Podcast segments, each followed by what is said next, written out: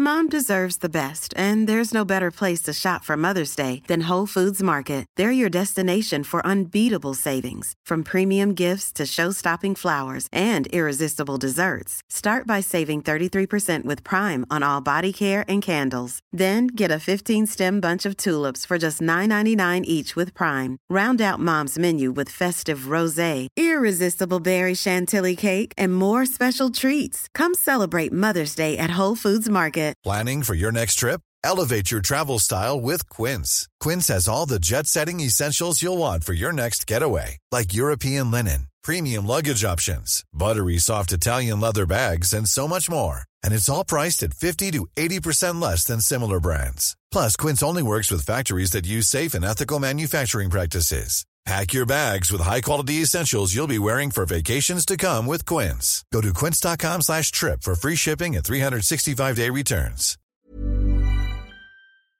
En el verano de 2021, Cristiano Ronaldo firmó por dos años con el Manchester United. Era el retorno de uno de los jugadores más emblemáticos de la era Ferguson. Bajo la tutela del técnico escocés, Cristiano Ronaldo había ganado múltiples títulos, incluida una Liga de Campeones. Ronaldo volvía a Manchester como capocanonieri de la Serie A, autor de 29 goles en un Scudetto que, eso sí, ganó el Inter de Milán. Al retornar, el luso se expresaba así para los canales del Manchester United. I think it's it's um, the best decision that I have made it, um, and is it's it's right on a point in my opinion. Um, I moved from from Juve now to to Manchester. It's a new chapter that I am so happy and glad, and I want to carry on again uh, to make history, to try to help uh, Manchester to achieve great results, um, to win trophies. Es la mejor decisión quiero hacer historia y tratar de ayudar a lograr resultados y trofeos, decía Cristiano Ronaldo. El día de su redebut marcó dos goles contra el Newcastle United. Manchester United looking for a big finish to this half, and that took a deflection. Ronaldo! He only does Hollywood scripts. One of the greatest to ever grace this famous pitch has returned to add to his legend. Shaw finding Cristiano Ronaldo. Ronaldo!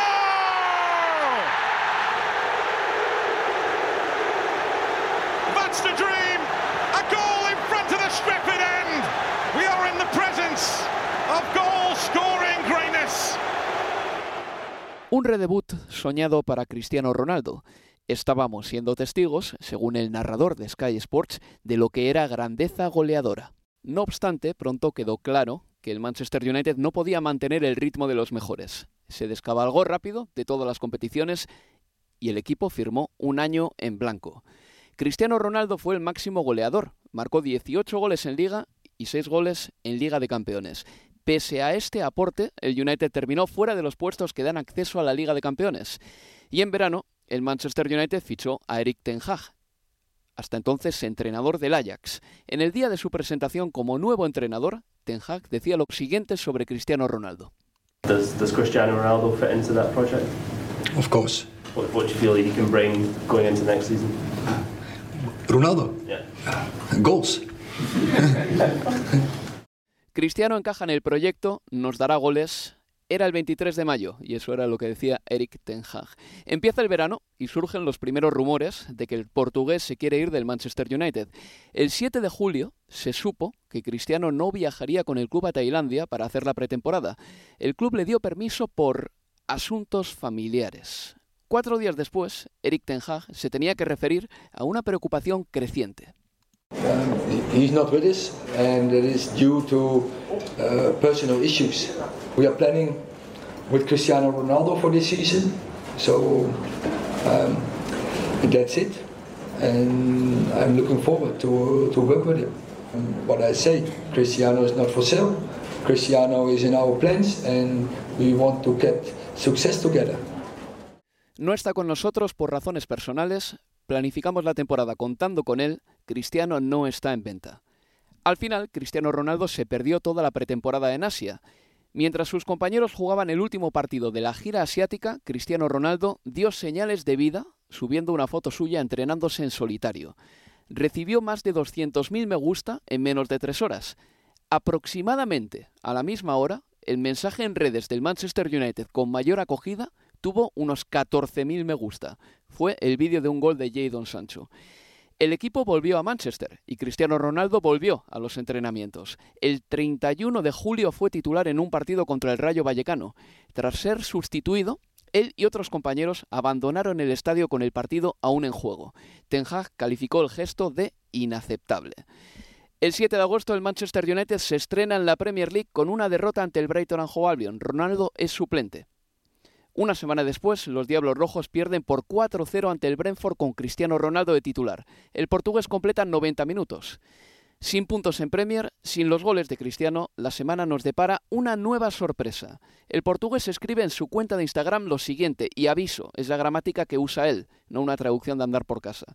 Sabrán la verdad cuando entrevisten en dos semanas. Los medios están contando mentiras. En los últimos meses, de las 100 noticias que generé, solo 5 tenían razón.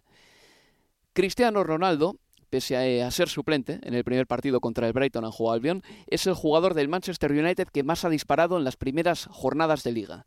Aún no ha marcado esta temporada. El Manchester United jugará la Europa League y el mercado cierra el 1 de septiembre. Este lunes el eh, Manchester United recibe al Liverpool, que viene mal herido, en Old Trafford. Y estás en Universo Premier. Yo soy Álvaro Romeo y hoy vamos a hablar del caso Cristiano Ronaldo y también de más temas de interés. Arrancamos.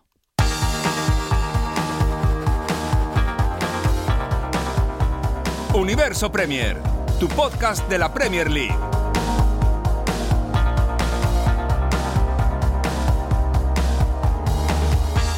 Pues a mi lado para vivir este programa tengo a José Carlos Cueto. Hola José, ¿qué tal? Hola, ¿qué tal? Muy buenas, Álvaro. Y a Leonardo Bachanian. Hola Leo. Muy buenas, Álvaro, José, ¿cómo están? Pues muy bien, Leo. Eh, tú en eh, Budapest, ¿verdad? Así es, verdad, es verdad. Bajo el, eh, bajo el calor profundo de la jungla de cemento de Budapest, sí. Bueno, pero también están las termas en Budapest, ¿no? También están. Y allí iremos, y allí iremos, y allí iremos. Pues pásalo bien. Oye, ha empezado la temporada y cuando el balón ha empezado a rodar, uno podría pensar, Cristiano va a cambiar un poco las tornas de esta situación, anotando goles, jugando bien. Quizá los resultados del Manchester United acompañan tras una buena pretemporada y esto mejora, pero no ha sido así. La cosa va peor, José. La cosa va peor y yo creo que la imagen de Cristiano Ronaldo como referente del Manchester United está dejando bastante que desear y seguramente los aficionados no estén para nada contentos. Ya Gary Neville se pronunció eh, muy duramente contra Cristiano Ronaldo en referencia a eso mismo de anunciar, digamos que en dos semanas va a dar una entrevista, que también pongamos entrevista entre comillas. Este tipo de declaraciones de jugadores suelen ser más un acto de relaciones públicas que otra cosa. ¿Baño y masaje? Exactamente, em, por no decirlo tan duro.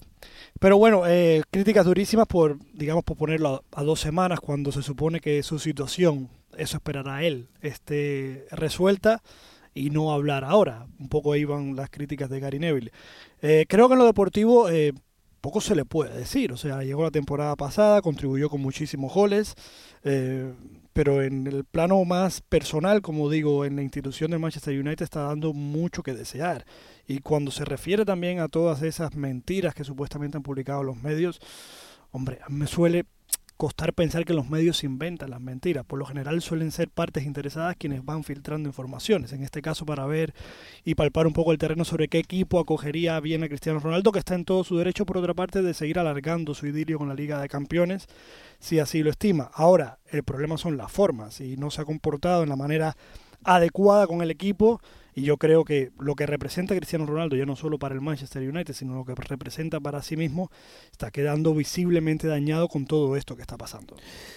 Se habla, Leo, de que la relación eh, de Cristiano Ronaldo con el vestuario no es buena. Se habla de que puede ser una presencia negativa. Eh, me pareció muy curioso que cuando volvió a los entrenamientos a finales de julio, subió una foto a su Instagram con eh, cuatro futbolistas que son eh, periféricos, eh, por ser generosos en la plantilla, cuatro chavales que eran, son canteranos, entre ellos el hijo de Robbie Savage, pero con ninguno de los pesos pesados del equipo.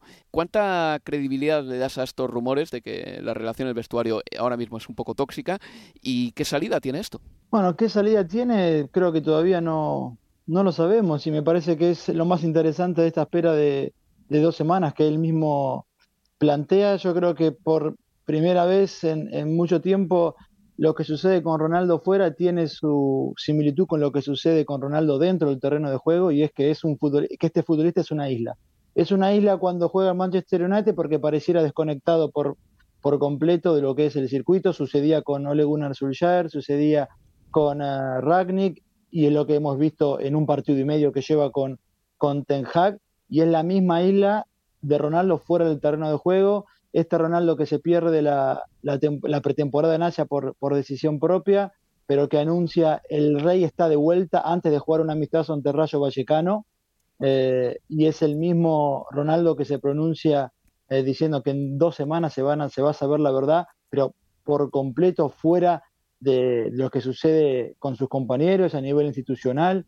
Eh, yo creo que, que sí, esta vez entiendo y comparto que o deben tener asidero, me parece, eh, esta vez los rumores que hablan de una desconexión por completo entre Ronaldo y, el plantel y sus compañeros y el entrenador, creo que sin hacer demasiadas lecturas del lenguaje corporal, etcétera, la salida del terreno de juego del otro día eh, ante el Brentford me parece que también dice, dice bastante, con algunos o varios de sus compañeros saludando a la gente, Ronaldo retirándose por su lado y sin saludar ni siquiera al, al entrenador pero lo que más me sorprende, y escuchaba el audio en la introducción, eh, es cómo Ten Hag también habría cambiado en, dos semanas su, parecer, en dos o tres semanas o en un mes.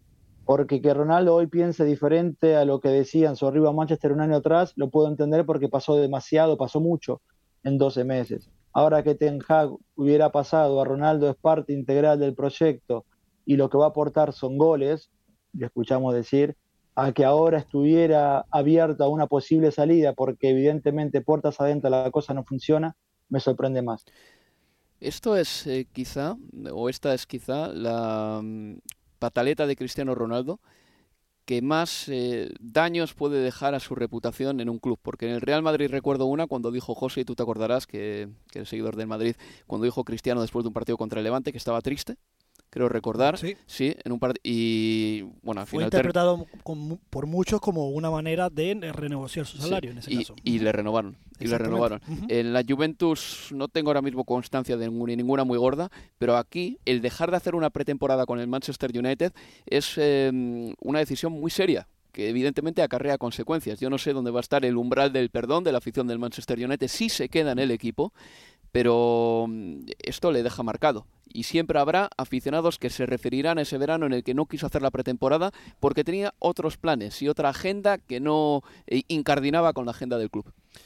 Totalmente. Eh, me reitero, para mí lo peor de esto es la imagen que está dejando en en la memoria a los aficionados del Manchester United que ve cómo se resuelve esta situación. No tengo tan claro tampoco que Cristiano Ronaldo pueda encontrar un equipo tan sencillo, digamos, por la ficha que tiene, por la edad que tiene. No sé qué tan fácil será reconducir esta, em, esta situación con una posible salida de Cristiano Ronaldo.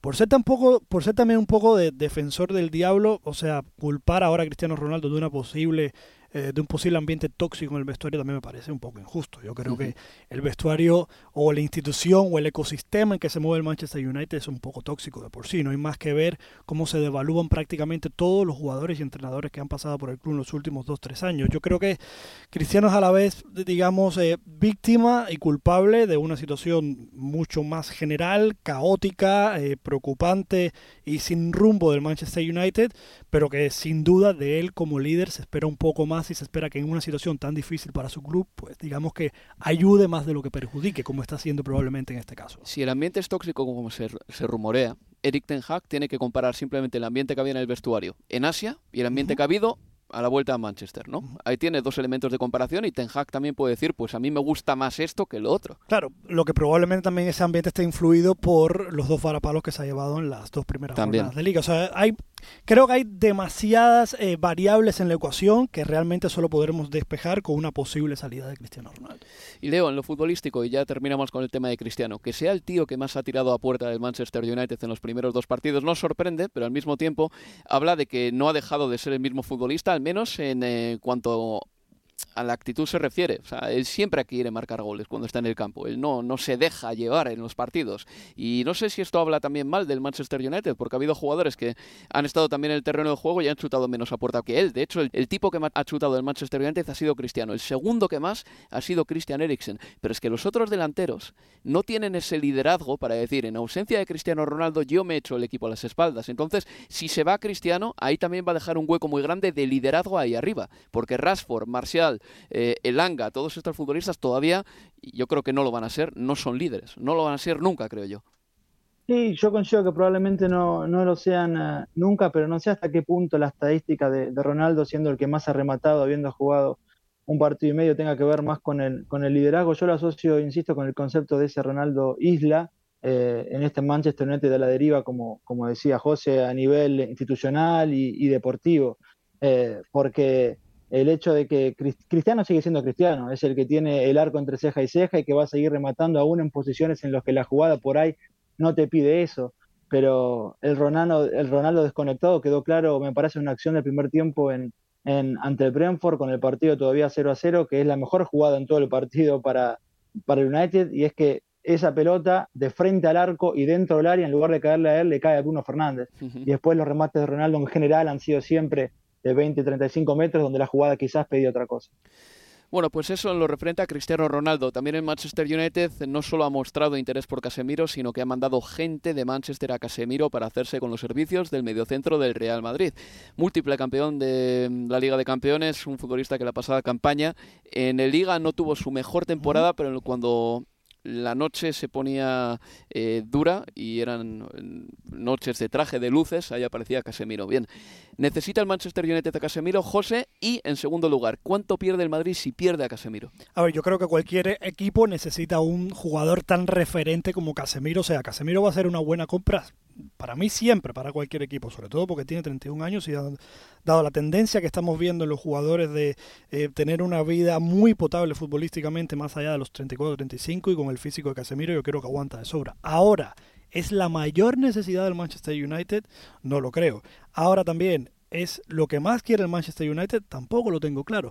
Ha ido en los últimos, lo tengo aquí apuntado, en los últimos, por no decir días, sino semanas, ha ido por, han habido rumores con Casemiro con Frankie de Jong, con Rabiot, con Joao Félix, con Pulisic. Son todos perfiles súper distintos. O sea, el Manchester United parece que lo que está buscando más bien es casi un lavado de cara delante de la afición para mostrar que se está moviendo más allá del mercado, como lo reclaman muchos fans. Pero se vuelve a constatar una vez más con todos estos nombres que no hay una dirección deportiva lo suficientemente contundente como para encarar los problemas de la plantilla.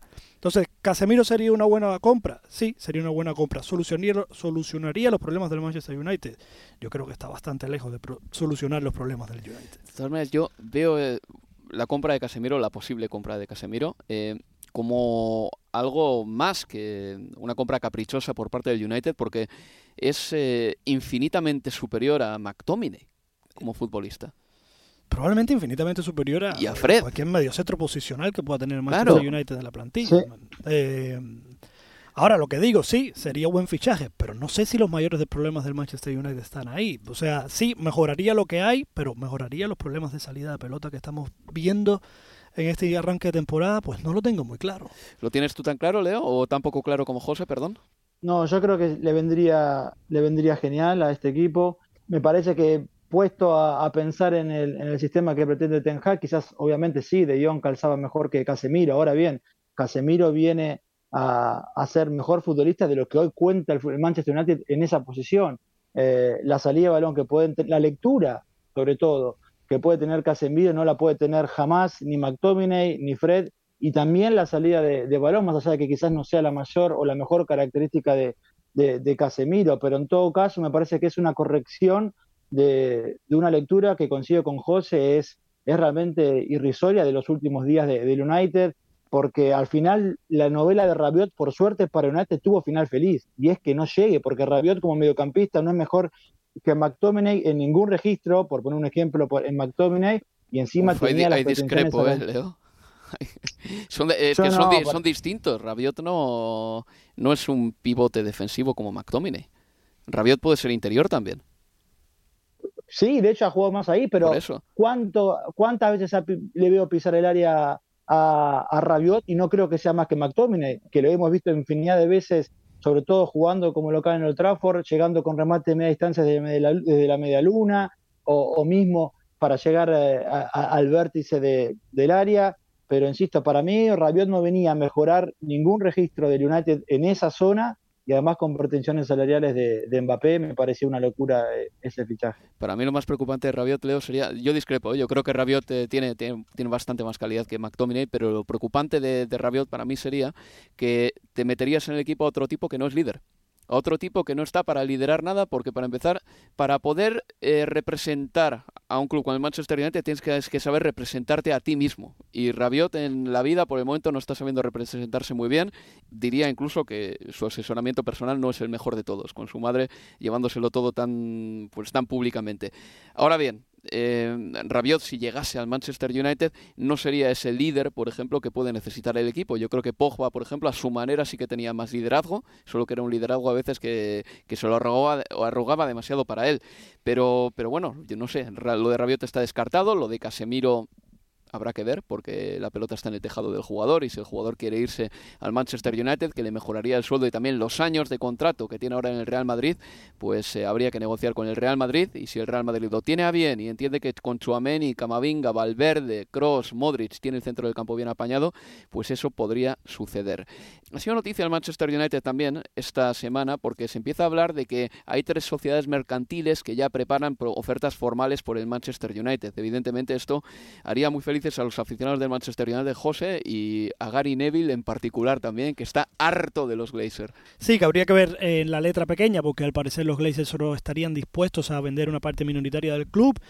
Eh, los últimos rumores apuntan a Jim Radcliffe, uno, uno de los hombres más eh, ricos de Reino Unido, que también es dueño del Niza, que intentó comprar al Chelsea cuando todo el lío de Abramovich. Por ahora solo son rumores, es difícil aventurar, pero desde luego es algo que los fans llevan reclamando bastante tiempo, ¿no? Un cambio en la dirección del club, pero habría que ver si con esa venta pues se podrían realizar los cambios suficientes que piden los aficionados.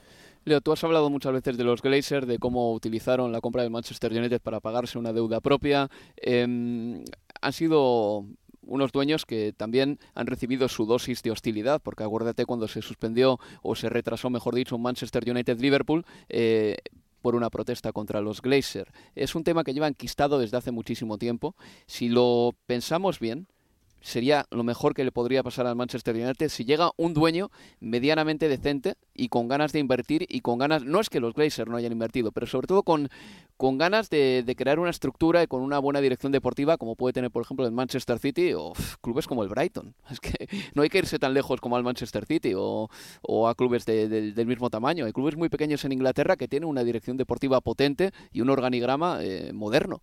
Sí, sí, lo del Brighton es un ejemplo clarísimo y quedó claro esta semana con el, con el fichaje de, de Pervis, Estupinán el ecuatoriano, pero respecto al United, a ver, si lo que se vende es una parte, es cambiar para que no cambie nada, porque el poder de decisión seguiría en manos todavía de, de los Glazers, pero al mismo tiempo hablamos de una institución que está evaluada en por lo menos 6 mil millones de libras. Bueno, ¿qué consorcio hoy está en condiciones de, de afrontar ese, ese dinero si no es un un, un, Estado por detrás, como ocurre con el Newcastle y Saudi Arabia, me resulta difícil de, de, de, pensar, pero yo creo que si el cambio es a por todo o es cambiar para que no cambie nada. Elon Musk, Leo, el hombre que quiso comprar Twitter, eh, no, lo puso de broma, no sé si visteis el mensaje que puso. Sí, lo, lo, vi, lo vi. Pero no, me hace, me me hace gracia me que Elon, Elon, Musk lo tenga en la cabeza, o sea, que, que el Manchester United sea algo Eso. que se le se le ocurra a Elon Musk cuando quiere hacer una broma. Quiero decir, que ya se haya convertido en el hazmerreír de hasta tipos americanos que no tienen ningún interés por el fútbol. Eso, que a, a Elon Musk le tiramos una pelota y la agarra con la mano, y aún así puede realizar un chiste sobre, sobre el Manchester United. Y creo que habla bastante, o describe a la perfección casi el estado hoy del United que sea Elon Musk el que pueda hacerle una bromita al United. Yo ya os lo dije el año pasado en eh, Universo Premier que uno de los mayores problemas que tiene el Manchester United es que su cultura se está convirtiendo en la cultura del pitorreo. Acordaos cuando estaba Ferguson que mm, la cultura del Manchester United era el Fergie Time, el señorío del club, eh, la grandeza en Europa, el eh, poderío y la mística de Old Trafford y todo eso se ha ido desvaneciendo y ha quedado sustituido por la barba de Roy Keane en Sky, eh, riéndose de los jugadores del Manchester United, criticando a David Gea, eh, por los aficionados en Twitter haciendo chanzas y bromas del Manchester United y por eh, sus propios fans ya, ni creyendo en el equipo y riéndose de lo malos que son. O sea, la cultura del Manchester United ha quedado tan pervertida que se han convertido en esta especie de subcultura. Incluso Elon Musk, Elon Musk, perdón, se ríe del Manchester United. Vamos a hacer una pausa y a la vuelta estamos con más asuntos porque aparte del Manchester United en la Premier League hay 19 equipos más. Universo Premier, tu podcast de la Premier League.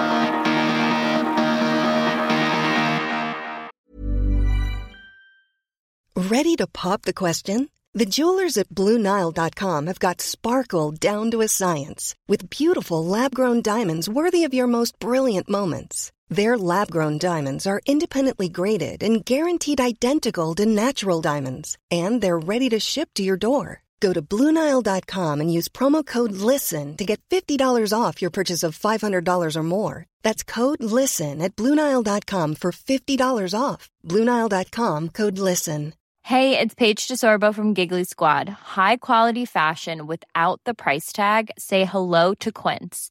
I'm snagging high end essentials like cozy cashmere sweaters, sleek leather jackets, fine jewelry, and so much more. With Quince being 50 to 80% less than similar brands. And they partner with factories that prioritize safe, ethical, and responsible manufacturing. I love that. Luxury quality within reach. Go to quince.com slash style to get free shipping and 365 day returns on your next order. Quince.com slash style. Hey there, it's Michelle Norris. I'm host of a podcast called Your Mama's Kitchen. When I travel, I'm usually looking for a way to find a taste of home when I'm not at home. And one of the things I love to do when I am at home is entertain. And Airbnb allows me to do that. When I was in California recently, I rented a house that had a great kitchen. And when we were sitting around the table, we're all thinking, we're in someone else's house. Someone could be in all of our homes as well. If you have a home, but you're not always at home, you have an Airbnb. Your home might be worth more than you think. Find out how much at airbnb.com/slash host.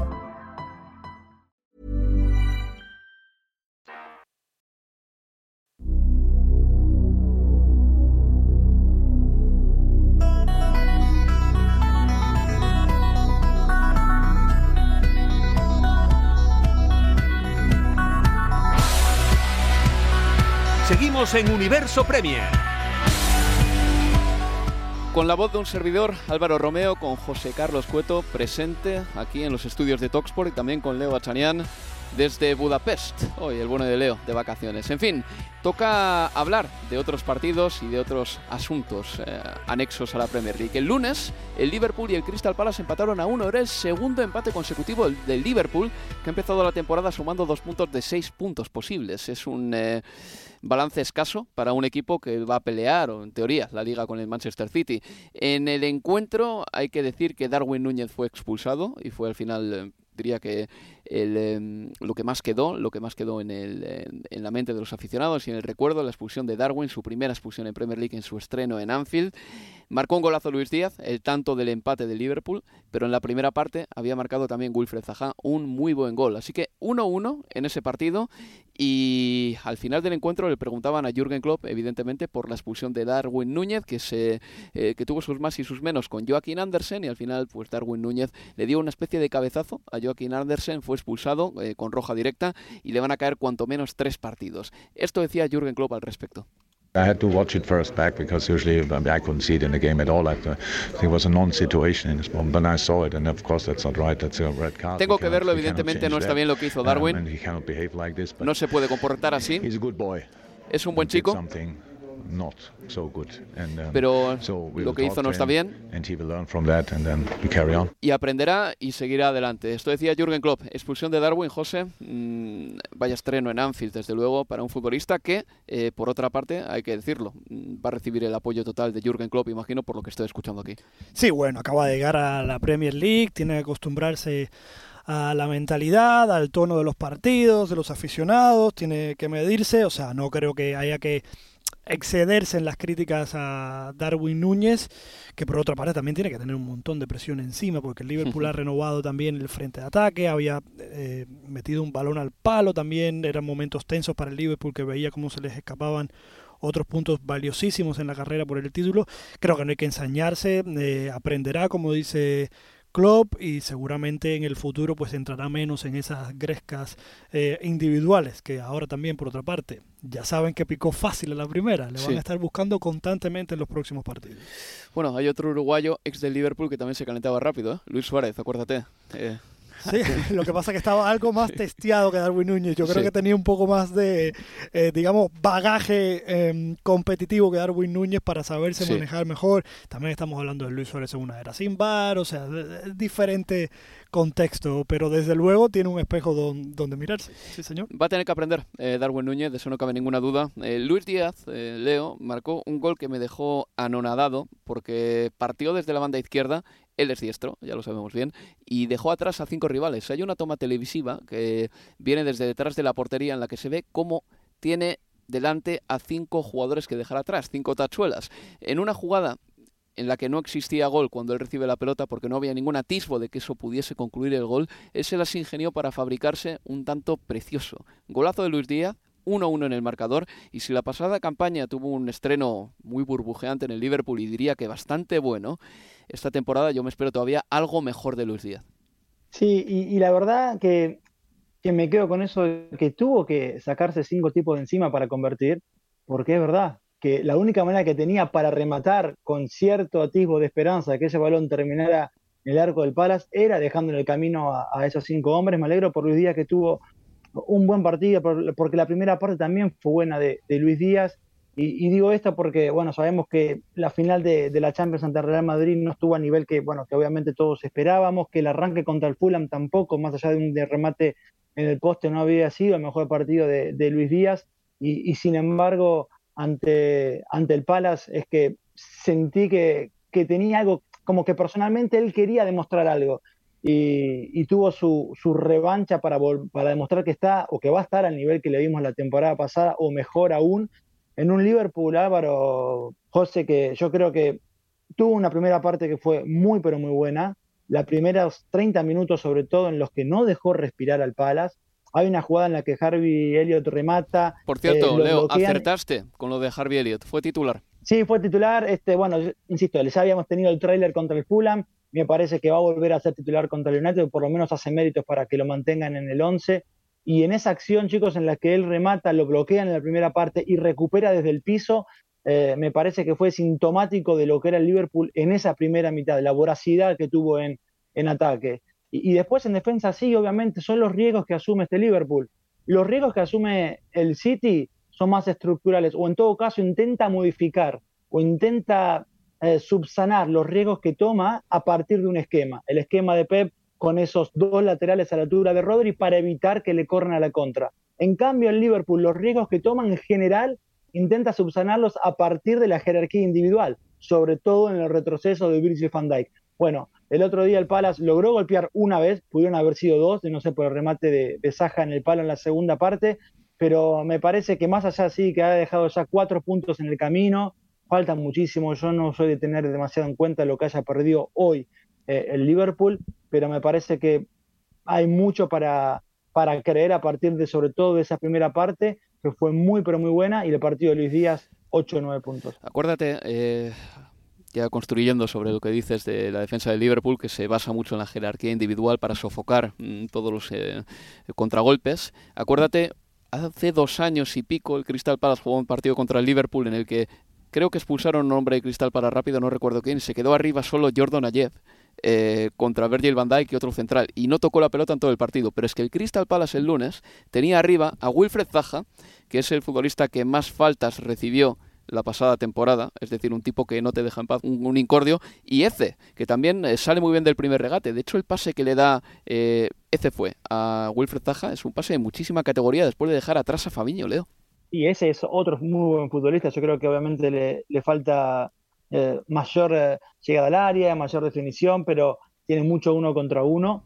Y, y Saja era el futbolista que habían expulsado, si no me equivoco, en ese partido que vos recordás y que Jordan Ayew no tocó la pelota. Eso es. Pero, pero lo, del, lo del lunes en Anfield fue, fue diferente. Con un Saja yo creo que también muchas veces, muchas veces no termina tomando las, las mejores eh, decisiones, pero para ese tipo de partidos, para ese tipo de planteos en los que bueno, te queda eh, correr, Taja es indiscutible y si lo que te queda es correr y necesitas un lanzador, ese puede ser ese futbolista. Ese es un muy buen futbolista. Irregular, tiene partidos muy buenos con otros que desaparece por completo, pero tiene uno contra uno, tiene visión, le falta mayor eh, pisada al área y mayor definición, pero yo creo que, que el Palas también tiene futbolistas interesantes así. A ver si Wilfred Zaha se queda en el Crystal Palace, termina contrato este verano y todavía no ha renovado y parece que no tiene intención de renovar con el Crystal Palace. Así que seguiremos informando sobre este asunto, porque el Internacional con Costa de Marfil tiene mucho caché en Inglaterra.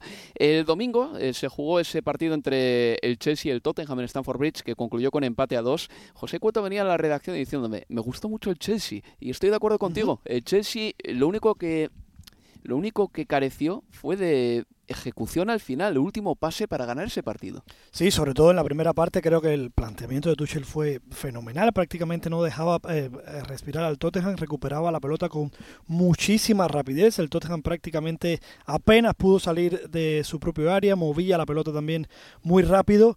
Y la preocupación del Chelsea esta temporada después de, bueno, de no contar con Timo Werner ni con Lukaku es, bueno, yo creo que claramente está debilitado con respecto a la temporada pasada en cuanto a la dinamita arriba. Si a eso también le sumas los problemas que viste, que yo creo que sí se podrían corregir mejor en cuanto a último eh, pase y demás, yo creo que también es, es muy propio de principios de temporada no tener suficientemente claridad arriba, pero yo creo que sí puede ser un problema a largo plazo para el Chelsea, digamos que una, una falta em, eh, contundente de gol con respecto a la temporada pasada. Leo, tú y yo hablamos ya de este partido, pero eh, pensándolo bien ahora, no recuerdo nada medianamente decente de en por lo menos eh, con la pelota en los pies, de los centrocampistas del Tottenham, que se dedicaron nada más que a trabajar para robar la pelota el otro día. Estoy hablando sobre todo de Bentancur y de Hosper. Pero de, de Bentancur, sobre todo, que es el primero que, que nombrás en esa medular, fue quizás el peor partido de, que yo le vi con la camiseta de, del Tottenham, pero también, y coincido con José,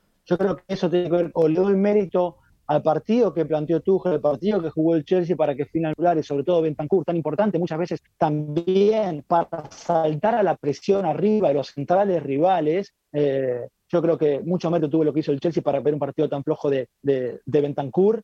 Eh, con mucha movilidad los futbolistas del Chelsea, un Loftus-Cheek que lo hizo muy bien desde la derecha, con futbolistas del Tottenham que, tenían que salir de sitio para presionar, como fue el caso de Romero, que lo vimos muchas veces en terreno del Chelsea, o Mason Mount, o Raheem Sterling, pero sí, le va a costar mucho al Chelsea si no tiene pegada, porque Sterling no se la va a dar y porque pareciera que Havertz todavía no la tiene y porque Broja es un incógnita.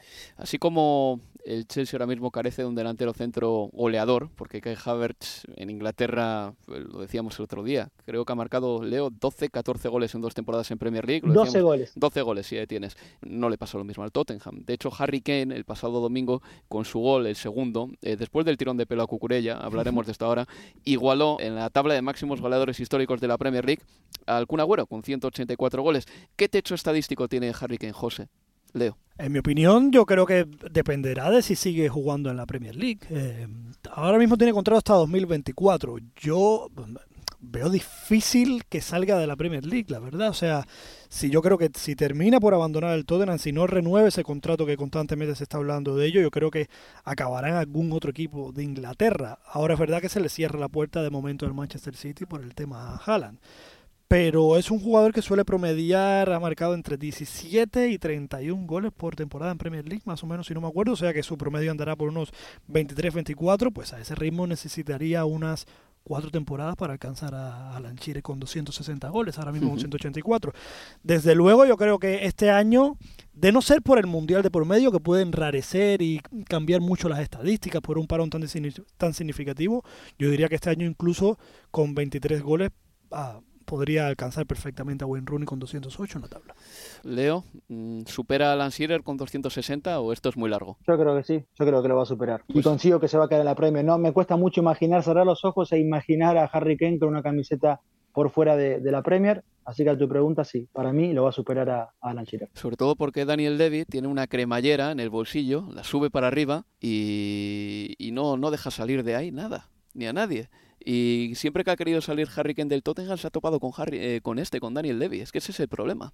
Que es un dueño de esos que, que si no recibe por un futbolista lo que él cree que vale ese jugador, es decir, pues una tasación como la de Gareth Bale en su momento, de 100 millones de euros aproximadamente, no va a dejar salir a Harry Kane. Y, que a pesar de todo ese dinero son jugadores también, tanto en el caso de Bale como de Modric anteriormente, que estuvieron en rebeldía. Claro. Y me cuesta mucho ver a Harry Kane también en ese tipo de actitudes. Yo veo bastante difícil, a no ser que no renueven el contrato por alguna razón pero lo veo ahora mismo un escenario bastante complicado, sobre todo porque el Tottenham está en una posición que yo creo que es atractiva también para Harry Kane. El reto de em, finalmente volver a competir una liga hasta el final y quién sabe si en alguno de estos momentos el Liverpool una temporada en que renueva su frente de ataque y habrá que ver cómo se va a comportar em, el Arsenal que parece estar bastante equiparado en cuanto a las aspiraciones que puede tener con el Tottenham esta temporada una temporada que el Manchester City pues baje el nivel a ver si el Tottenham puede dar la sorpresa. Estoy convencido de que el futuro de Harry Kane por el Tottenham pasa porque el Tottenham siga fichando a los mejores entrenadores del momento. Lo intentó con José Mourinho, no salió bien, con Pochettino, llegaron a la final de la Champions y algo que se olvida, pudieron haber ganado la liga que ganó finalmente el Leicester. Y ahora mismo con Antonio Conte se han hecho un equipo y tienen un entrenador que va a cualquier plaza y compite, que eso es algo que para Harry Kane también tiene que ser muy atractivo. ¿eh? Eh, puede que no esté mejor en, ningún otro sitio que en el Tottenham. En ese partido eh, recordaréis que Antonio Conte y Thomas Tuchel tuvieron sus más y sus menos al final del encuentro, después de estar gritándose en la cara durante los goles en el partido. Al final del encuentro se dieron la mano y no se soltaban y terminaron ahí pues, prácticamente cabeza con cabeza y la cosa pudo haber llegado a mayores de no haber sido porque saltaron pues varios integrantes de los banquillos al separarles. La FA ha tomado nota del incidente la FA y ambos entrenadores tienen hasta el jueves para alegar algo en su defensa. Eh, he leído que las tarjetas rojas no mm, significan automáticamente una suspensión de un partido, así que es posible y probable que ambos entrenadores estén eh, con sus equipos en el próximo encuentro. De todas maneras, ya lo veremos, ¿eh? porque todavía tienen hasta hoy jueves para alegar cualquier cosa a la FA y quién sabe quién sabe, esto todavía puede salir por cualquier lado. Escuchamos ahora a Cucurella, porque recordáis que en ese partido, aparte del gol em, ese que marca el Tottenham con la falta previa, creo que fue de Bentancur a Kai Havertz, también está el tirón de pelo que precede al saque de córner que marca Harry Kane. El tirón de pelo se lo propinó el Cuti Romero a Cucurella.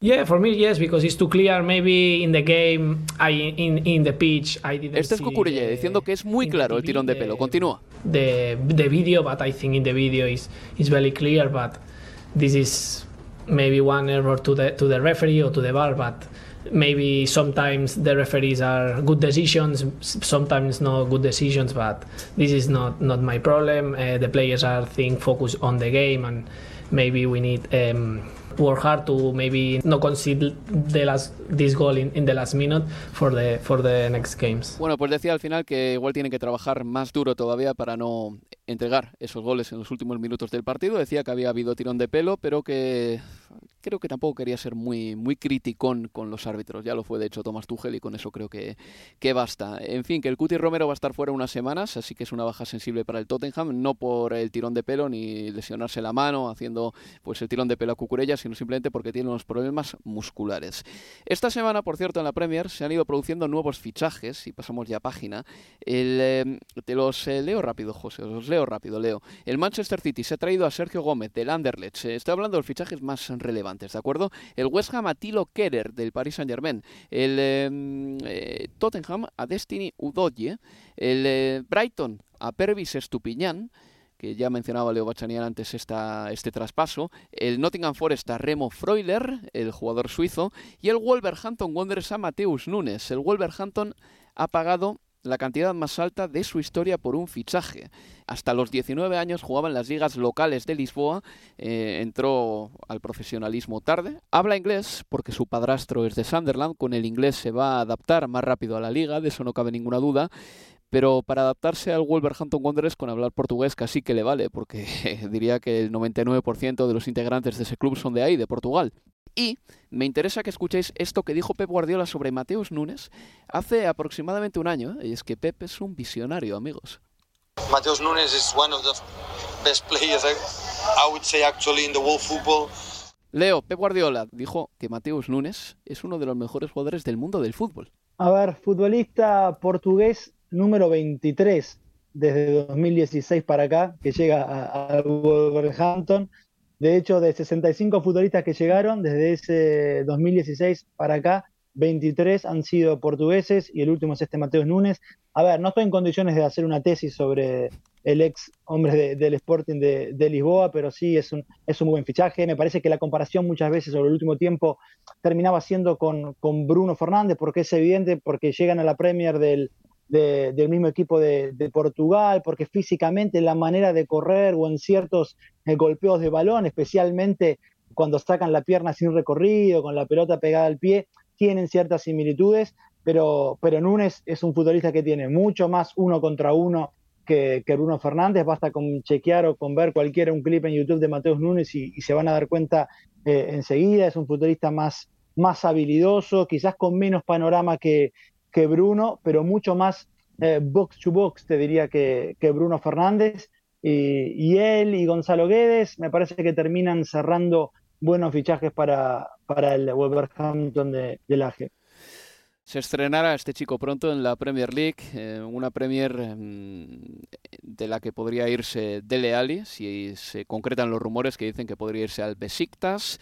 No sé si habéis visto ese vídeo que circula ahora por Twitter del documental de Amazon Prime en el que José Mourinho le dice a Dele Alli, eh, ah, te lo cuento José. Tiene unos meses ya. Sí, sí, sí, eh, tiene unos meses. como Mourinho le dice a Dele Alli, en referencia a la carrera del propio Dele Alli, que está pasando muy rápido y en los últimos años, por desgracia, de manera muy trascendente. Le dice José Mourinho niño. Ayer yo tenía 20 años y hoy tengo casi 60. La vida pasa muy rápido, le decía José Mourinho a Dele Ali. Le estaba diciendo un poquito a Dele Ali, cuidadito que el tiempo pasa rápido. Sí, yo creo que claramente en referencia quizá a no dar el todo en los entrenamientos, a no ser lo suficientemente ambicioso como para seguir creciendo como futbolista y sentirse más importante en el Tottenham. Lo cierto es que poco también por la gran eclosión de la pareja entre Son y Harry Kane, que probablemente la ha ido ensombreciendo, pero él no ha sido capaz de rebelarse hmm. contra eso, se ha ido volviendo más intrascendente como bien apunta, y bueno, hasta llegar al punto en que no le sobra, pero tampoco lo necesita el Tottenham, como parecen indicar estos últimos rumores. No, no, ni el Everton en este momento. Así que ya veremos dónde termina recalando finalmente por cierto, ya tenemos ese extracto de Amazon Prime. Escuchad a José Mourinho hablando con Dele Ali. Le dice de todo, ¿eh? pero dice sobre todo que el que tiene que exigirse es el mismo. No puede ser el entrenador el que esté todo el día encima del jugador, es el propio futbolista el que tiene que exigirse. I am 56 now and yesterday, yesterday I was 20. You know what I mean? Yeah. And today I'm 56. Time flies. Time flies. And I think one day, I think you will regret if you don't reach what you can reach. I'm not expecting you to be the man of the match every game. I'm not expecting you to score goals every game. I want just to tell you that I think you will regret. You should demand more from you. Not me demanding more from you. Not me. Nobody. You. I think you should demand more from you. No, Thank you, mate. Leo, qué triste y qué pena de todas maneras que jugadores de esa generación como Rashford, como Dele Alli, eh, sean jugadores que no hayan sabido quizá tener ese, ese liderazgo para echarse un equipo de las espaldas y ser la cabeza de proyecto ¿no? de, ningún equipo, porque Dele Alli lo tenía todo también, ¿eh? se le comparaba incluso con Frank Lampard, ¿te acuerdas? Y bueno, y, y, en su momento los vínculos con el Real Madrid, más allá de si eran ciertos o no, eran posibles por lo menos escribirlos o decirlos a partir de lo que él producía en el, en el terreno de juego y, de eso hoy queda muy poco y es una verdadera lástima y el clip ese que, mencionan ustedes chicos de con Mourinho de, aquel documental de, Amazon termina resultando absolutamente eh, premonitorio lo, que le dice lo que le dice Mou lo de Leal y termina siendo la verdad que termina recayendo en, en, el Besiktas de, de, Turquía, un futbolista que tenía todo para ser titular en la selección inglesa por muchos años, no, no deja de, asombrar. Más noticias, una referente al Everton, que por lo visto ha rechazado una oferta de 40 millones de libras eh, del Chelsea por Anthony Gordon, una locura en todo caso, para un jugador del del talento de Anthony Gordon todavía y de lo que ha demostrado en Premier League. El eh, Everton no va a poder contar con Jerry Mina para dos meses, así que es otro agujero en la defensa para el equipo de Frank Lampard. Diego Carlos se ha roto el tendón de Aquiles, se va a perder toda la temporada. Malísima noticia para el Aston Villa. Y se ha retirado Nacho Monreal un tipo que estuvo en el Arsenal muchos años y que estuvo en esas victorias en las finales de la FA Cup para, para el equipo dirigido por aquel entonces por Arsen Wenger. Se ha retirado esta semana, así que nada, pues eh, suerte para él en, en lo que haga a partir de ahora. Y ya para terminar, un temita que me gustaría tocar, y lo voy a decir muy rápidamente, el West Ham United está jugando las, em, las rondas de acceso a la Conference League. Y bien, se va a enfrentar a un equipo que se llama Viborg, y este equipo no va a poder contar con dos jugadores para jugar el playoff. No podrán jugar en concreto el partido de Inglaterra todo a raíz de las restricciones del Brexit. Así que esperemos que la UEFA eh, compense de alguna manera a este equipo porque es una pena para ellos. Y nada más, José Cueto, muchísimas gracias. Hasta la próxima. Y también a ti, Leo, cuídate. Un placer, chicos, hasta la próxima. Y refrescate también. Nada, pues se despide todos ustedes Álvaro Romeo. Nos escuchamos este fin de semana con partidazos, ¿eh? por ejemplo, el Bournemouth Arsenal y también el Manchester City contra el Newcastle. Cuídense, amigos. Adiós.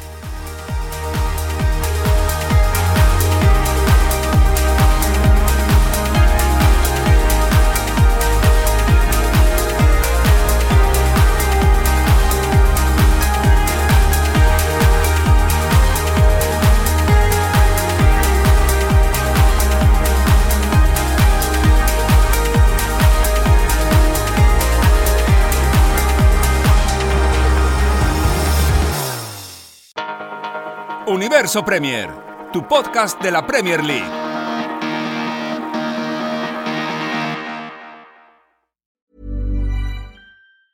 Hey, it's Danny Pellegrino from Everything Iconic. Ready to upgrade your style game without blowing your budget?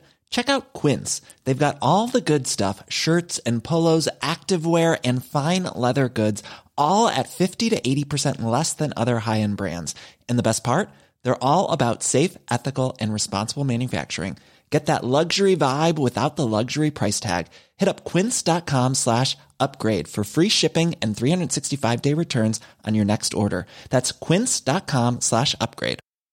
Mom deserves the best, and there's no better place to shop for Mother's Day than Whole Foods Market. They're your destination for unbeatable savings, from premium gifts to show-stopping flowers and irresistible desserts. Start by saving 33% with Prime on all body care and candles. Then get a 15-stem bunch of tulips for just $9.99 each with Prime. Round out Mom's menu with festive rosé, irresistible berry chantilly cake, and more special treats. Come celebrate Mother's Day at Whole Foods Market